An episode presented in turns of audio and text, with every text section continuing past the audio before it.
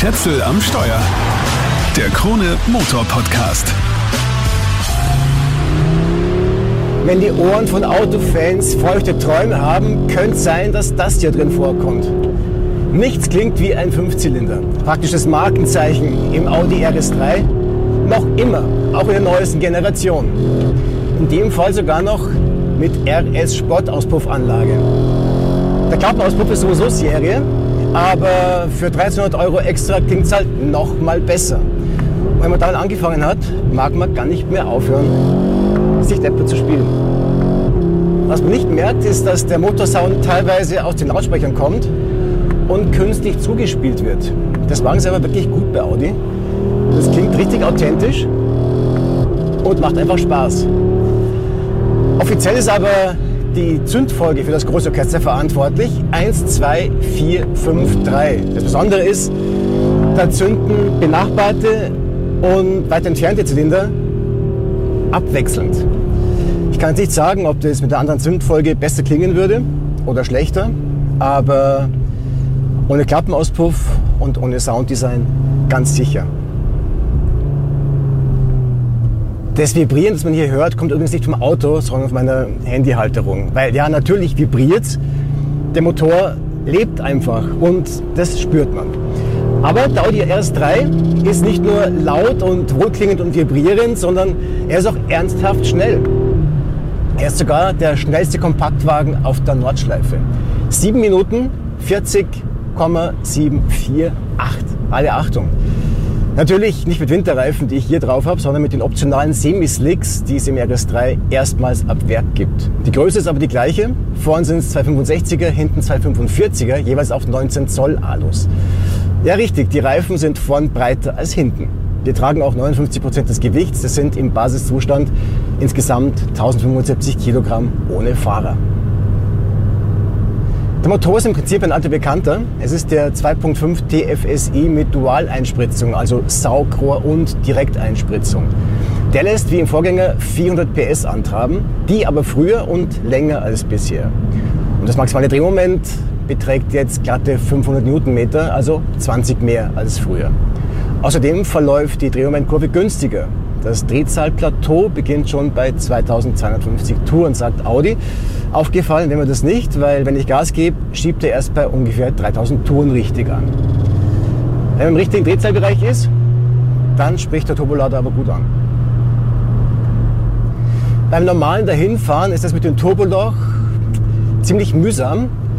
Da nervt auch die ein bisschen rabiate Automatik, beziehungsweise das 7-Gang-Doppelkupplungsgetriebe. Aber wenn man den Motor auf Drehzahl hält, also bei Laune, ist alles paradiesisch. Und wirklich sportlich. Das drückt sich auch im Sprintwert aus. 3,8 Sekunden gibt Audi an. Und das probieren wir jetzt aus. Und weil ich dazu eh anhalten muss, schauen wir uns gleich ein bisschen um. Erstmal außen.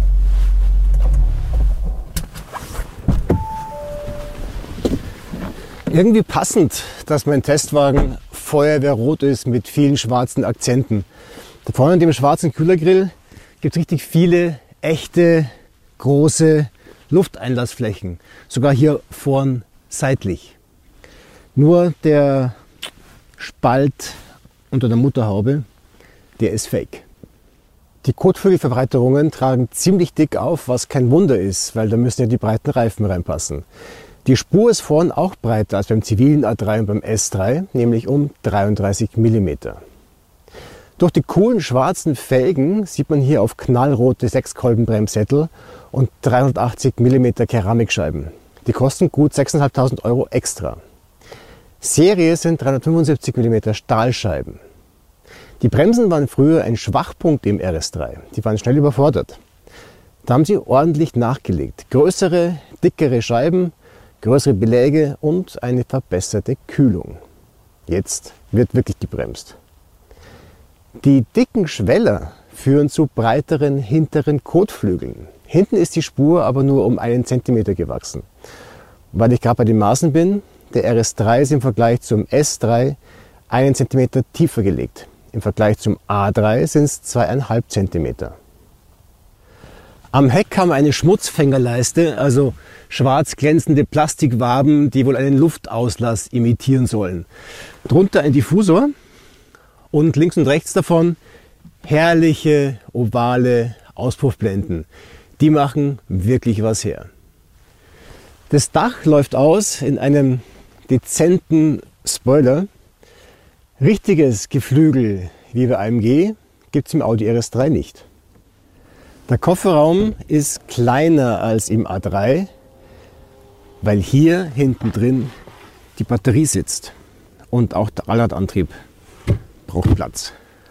Deshalb gehen sich hier nur 281 Liter aus.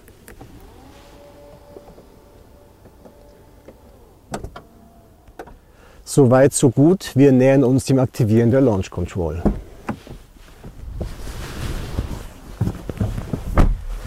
Im Innenraum geht es erstmal auch schwarz und rot zu. Dazu muss man sagen, die roten Leisten in den Luftausströmern sind nicht serienmäßig und die Designer wollten sie auch nicht haben, weil sie finden, dass sie billig ausschauen. Wenn man sie aber teuer verkaufen kann, stehen sie in der Aufpreisliste. Der Rest schaut aber ganz und gar nicht billig aus, bis auf das äh, ja, doch billige Plastik so untenrum. Vor allem freue ich mich, dass wir hier ein fast schon klassisches Cockpit haben, nicht irgendwas Reduziertes mit einem aufgesetzten Riesenbildschirm.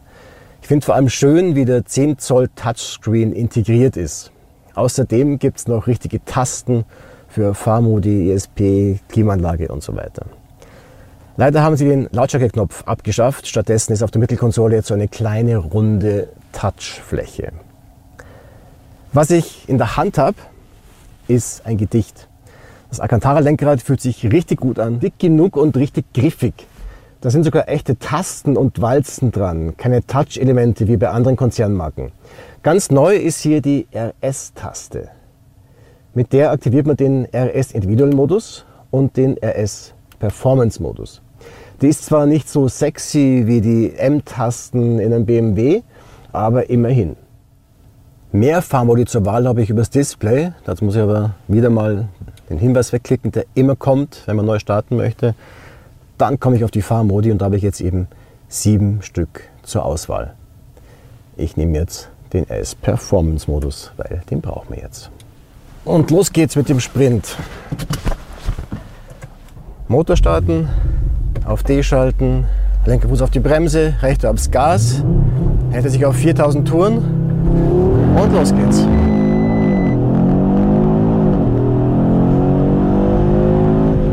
Wie schnell ich war, kann ich mir jetzt am Display anschauen.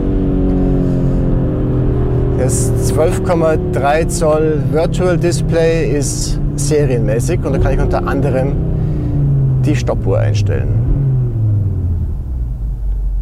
Das sind also jetzt 3,8 Sekunden. Das ist genau der Wert, den Audi angibt. Und das ist beachtlich, ähm, weil es hat doch ziemlich durchgedreht. Ich habe es mit 3,6 Sekunden auch schon geschafft, wo die Straße dann wirklich total trocken war, die Reifen auch warm waren und es nicht so durchgedreht hat. Es gibt übrigens mehrere Ansichten hier für das Display. Ähm, ich weiß nur immer nicht, wo man die findet. Schauen wir, Fahrzeug, RS-Monitor, nein, das sind einfach diese anderen diversen Anzeigen. Da ist es nicht dabei. Wir suchen weiter. Wo könnte es sein? Einstellungen wahrscheinlich. Anzeige, Helligkeit, Audi Virtual Cockpit. Da haben wir es. So, jetzt kann ich hier auswählen zwischen dem Performance-Modus und dem RS Sport Modus. Dann habe ich einfach zwei Rundinstrumente, Drehzahlmesser links, Tacho rechts. Oder ich nehme RS Runway. Dann kommt mir praktisch die Drehzahl entgegen. Ich finde, sie sollte eigentlich eher von mir weggehen, als dass sie auf mich zukommt. Aber immerhin hat man da mehrere Displays zur Auswahl. Und dazu kann ich mir dann natürlich noch andere Anzeigen konfigurieren. Also hier beim äh, Beschleunigungsmesser habe ich 0 bis 100, 0 bis 200, Viertelmeile und Achtelmeile. Das ist auf jeden Fall schon mal klar. So, und dann kann ich hier Anzeige reduzieren. Kann auch mal ganz angenehm sein. Ich habe eine Rundenstatistik, ich habe Rundenzeiten, Sportanzeigen. das, was ich hier im RS-Display ähm, praktisch habe. Und ich habe den Bordcomputer mit unterschiedlichen Dingen, die ich mir da herholen kann. Okay, fahren wir weiter. Ich habe ja vor meiner Testfahrt nochmal meinen Testbericht vom letzten RS3 durchgelesen. Da war was drin gestanden davon, dass die Lenkung leichtgängig, gefühllos und zu indirekt war. Davon kann hier überhaupt nicht die Rede sein. Die Progressivlenkung ist serienmäßig und man kann sie sich in drei Stufen einstellen. Ich bin jedenfalls extrem zufrieden damit, wie sich das hier anfühlt. Und das Auto liegt richtig schön. Breiter, mehr Negativsturz, verstärktes Fahrwerk, die optionalen Adaptivdämpfer habe ich auch drin. Was sie in Ingolstadt zusammengebracht haben, das merkt man allerdings erst, wenn man es wirklich laufen lässt. Weil dann kommt der Allradantrieb ins Spiel und damit der sogenannte Torque-Splitter. Der besteht aus zwei Lamellenkupplungen, also je eine für jedes Hinterrad. Und damit kann der RS3 die Kraft, die nach hinten geht, total variabel verteilen. Im Extremfall kriegt das äußere Hinterrad die volle Kraft ab. Je nach Fahrmodus und Fahrweise minimiert der Torque-Splitter einfach das Untersteuern, es sorgt einfach für totale Stabilität. Oder er macht den RS3 zum Driftkönig. Torque Rear ist dafür dann der richtige Fahrmodus. Dass das alles perfekt zusammenspielt, dafür sorgt ein neuer Fahrdynamikregler, ein zentraler, der die ganze Elektronik koordiniert. Also Adaptivdämpfer, Torque-Splitter und die radselektive Momentenverteilung über Bremseingriffe. Das ESP kann man übrigens auch komplett abschalten.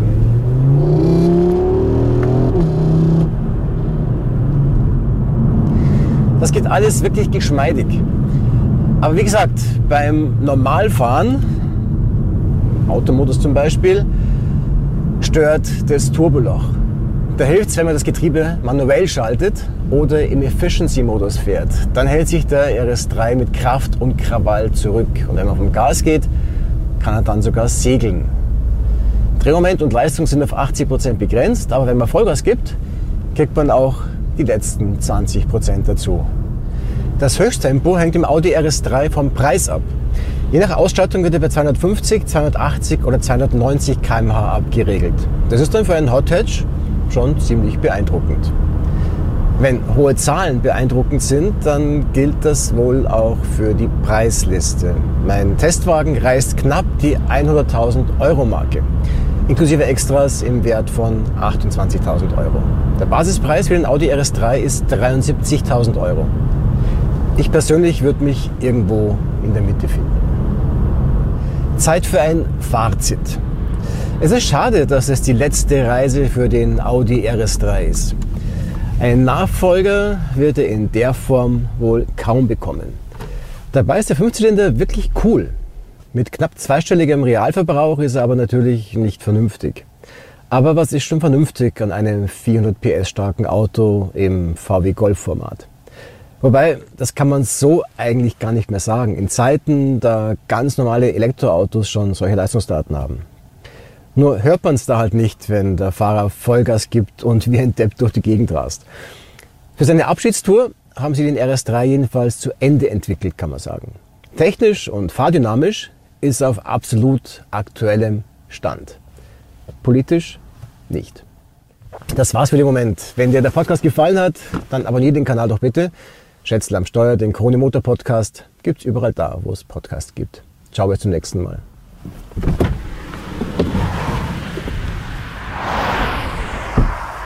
Schätzel am Steuer. Der Krone Motor Podcast.